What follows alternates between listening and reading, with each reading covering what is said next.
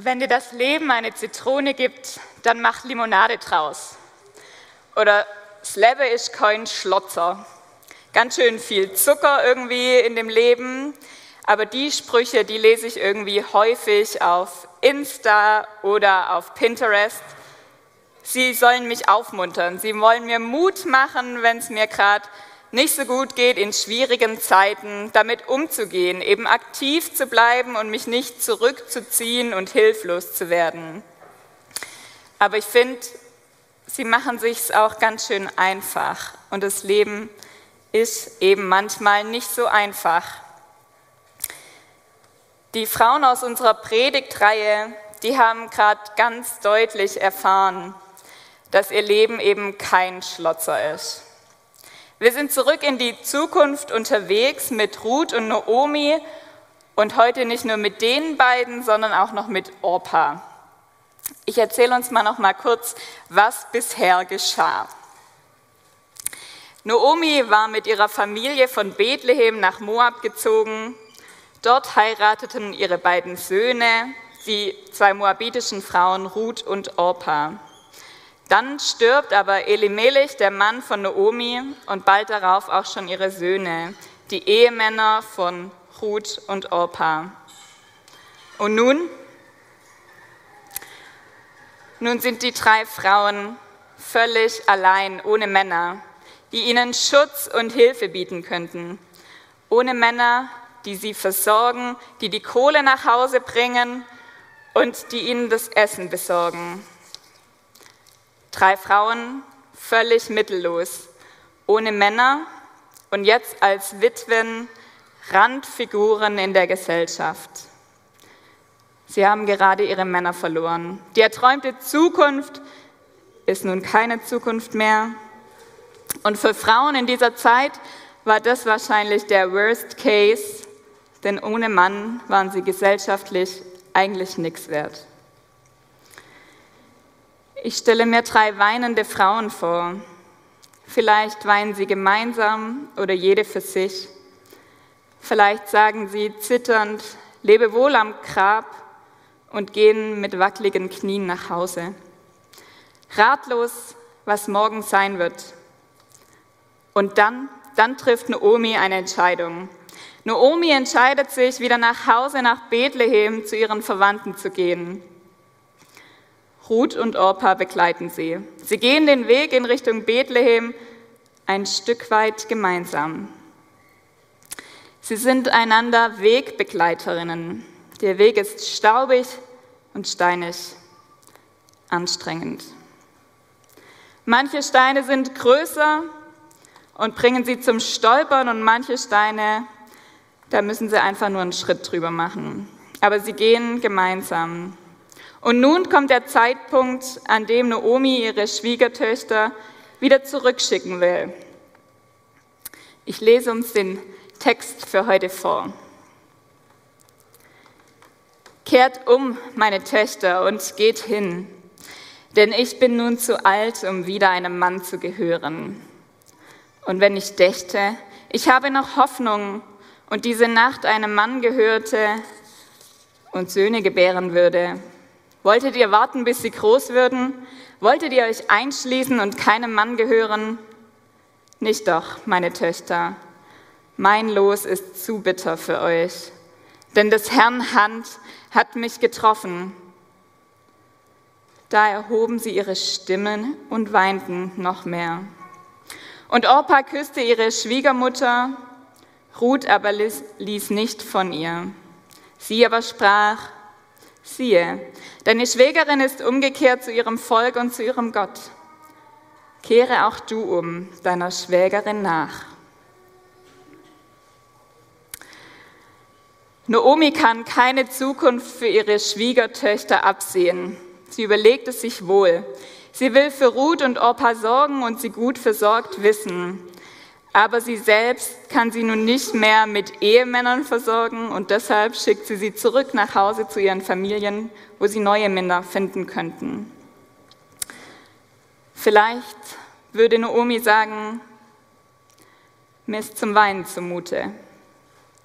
Ich fühle mich hilflos. Mein Leben das hatte ich mir anders vorgestellt. Ich hatte einen Mann, zwei wunderbare Söhne, ein Haus über meinem Kopf und genügend zu essen jeden Tag. Und nun, nun bleibt mir nichts. Kein Mann, keine Söhne, eigentlich nichts. Was jetzt? Noomi steht vom Nichts. Sie ist auf einem steinigen Weg. Sie kann zurückblicken, was war, aber noch nicht absehen, was da vorne nach der nächsten Kurve kommen mag.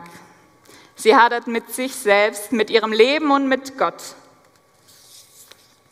Und sie warnt Ruth und Orpa, mein Los ist zu bitter für euch, denn des Herrn Hand hat mich getroffen. Des Herrn Hand hat mich getroffen. Wie fühlt sich das wohl an?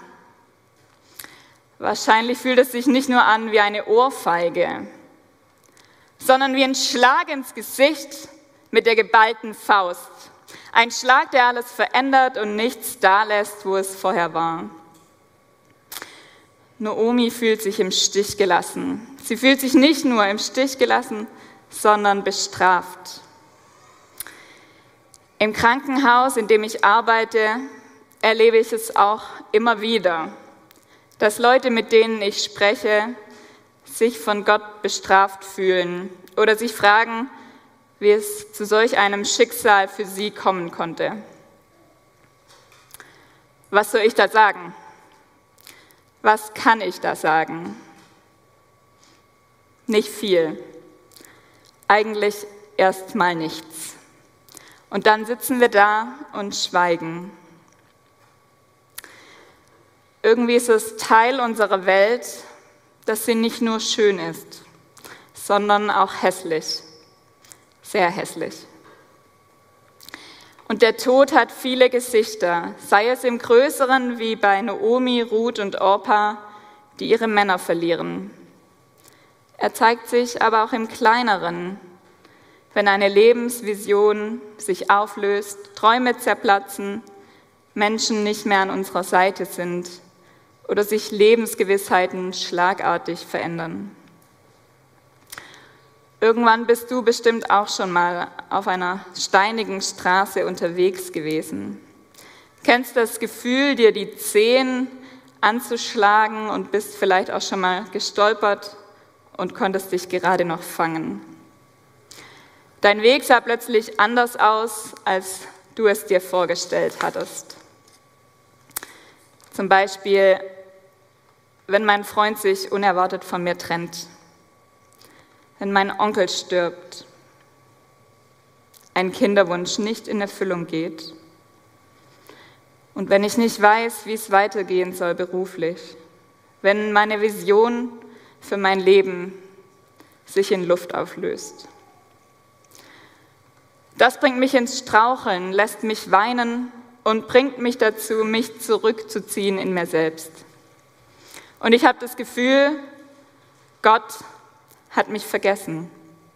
Oder schlimmer noch, Gott hat mich geschlagen.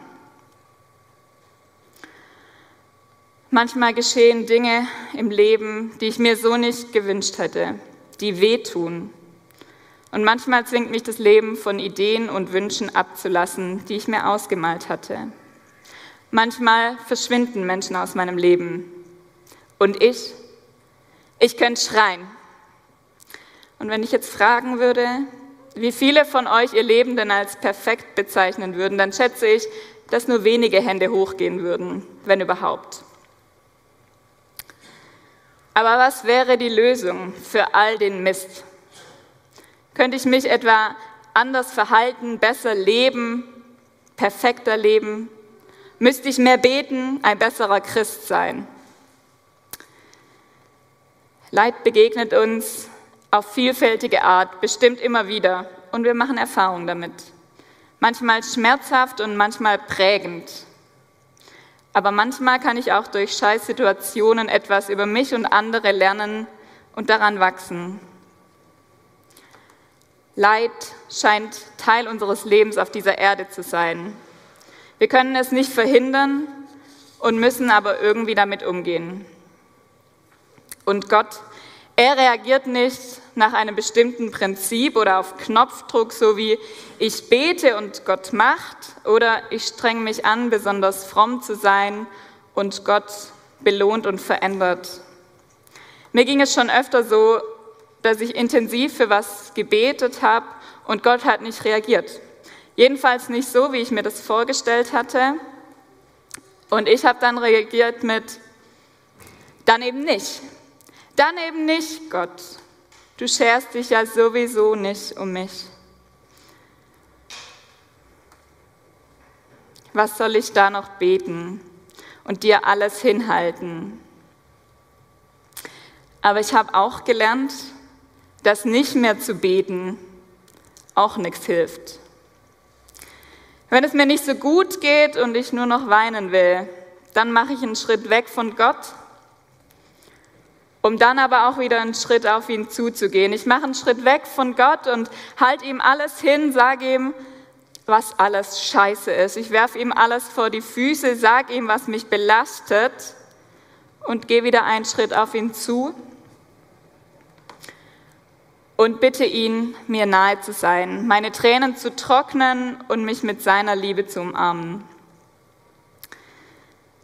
Auch in der Bibel werden uns Menschen vorgestellt, die das so gemacht haben, die Gott alles gesagt haben. Sie haben nicht auf ihren Ton oder die Art geachtet, wie sie das gemacht haben. Sie haben einfach alles aus ihrem Herz ausgeschüttet und geschrien, waren wütend, haben Gott einfach alles gesagt. Und dazu möchte ich dich heute Morgen auch ermutigen, Gott einfach alles zu sagen, was du auf dem Herzen hast, was dich beschäftigt und alles, was dein Herz schwer macht, ihm hinzuhalten und zu klagen. Was mich tröstet, ist, dass Jesus, ja auch er selber, weiß, was es bedeutet, von Gott verlassen zu sein. Und er war es wirklich, von Gott verlassen. Er war es, damit ich es nicht sein muss.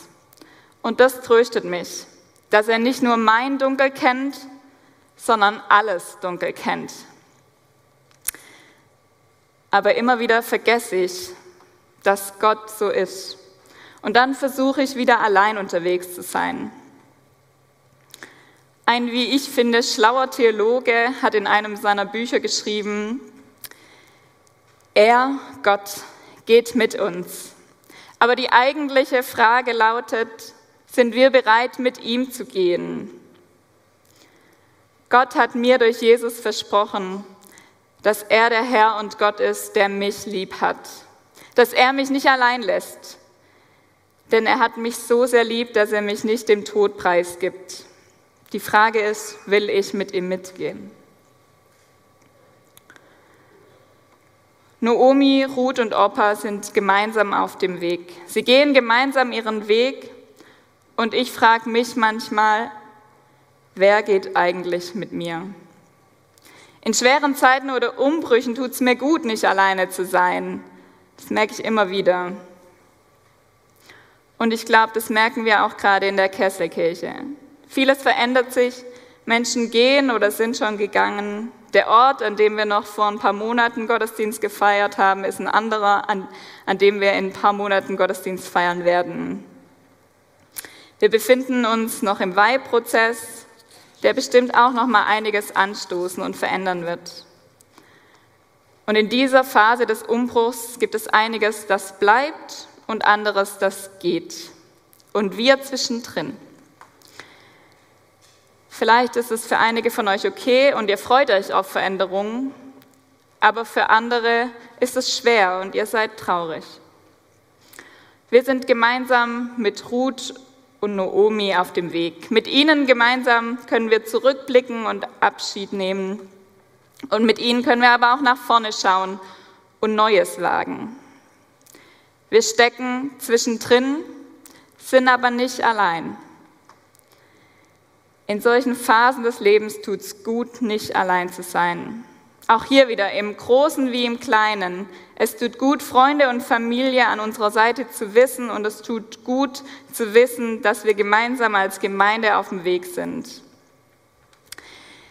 Ich habe euch heute Morgen vier Worte mitgebracht zum Mitnehmen nach Hause, in denen es auch darum geht, gemeinsam auf dem Weg zu sein und in denen es darum geht, wie kann ich damit umgehen, wenn ich mich von Gott verlassen oder geschlagen fühle. Ich habe sie ganz praktisch die vier Gs genannt. Ähm, genau, sie helfen mir in schwierigen Zeiten und vielleicht helfen sie auch dir. Das erste G steht für gehen. Gemeinsam unterwegs zu sein, mit Gott gemeinsam unterwegs sein, mit ihm zu gehen. Und das bedeutet nicht, dass auf einmal alle Fragen aller Kummer gelöst sind. Es bedeutet, Gott Gott sein zu lassen und darauf zu vertrauen, dass er mitgeht und auch manchmal voraus. Es bedeutet davon auszugehen, dass er mit seiner lieben, lieben, liebevollen Art mir vorausgeht und da ist, mir eine Hand über die Schultern legt. Und als Gemeinde gemeinsam unterwegs zu sein bedeutet, einander im Blick zu haben. Ich will nicht nur das zeigen können, was ich gerne zeige, ich will auch das zeigen können, was mir schwerfällt oder mir Mühe macht.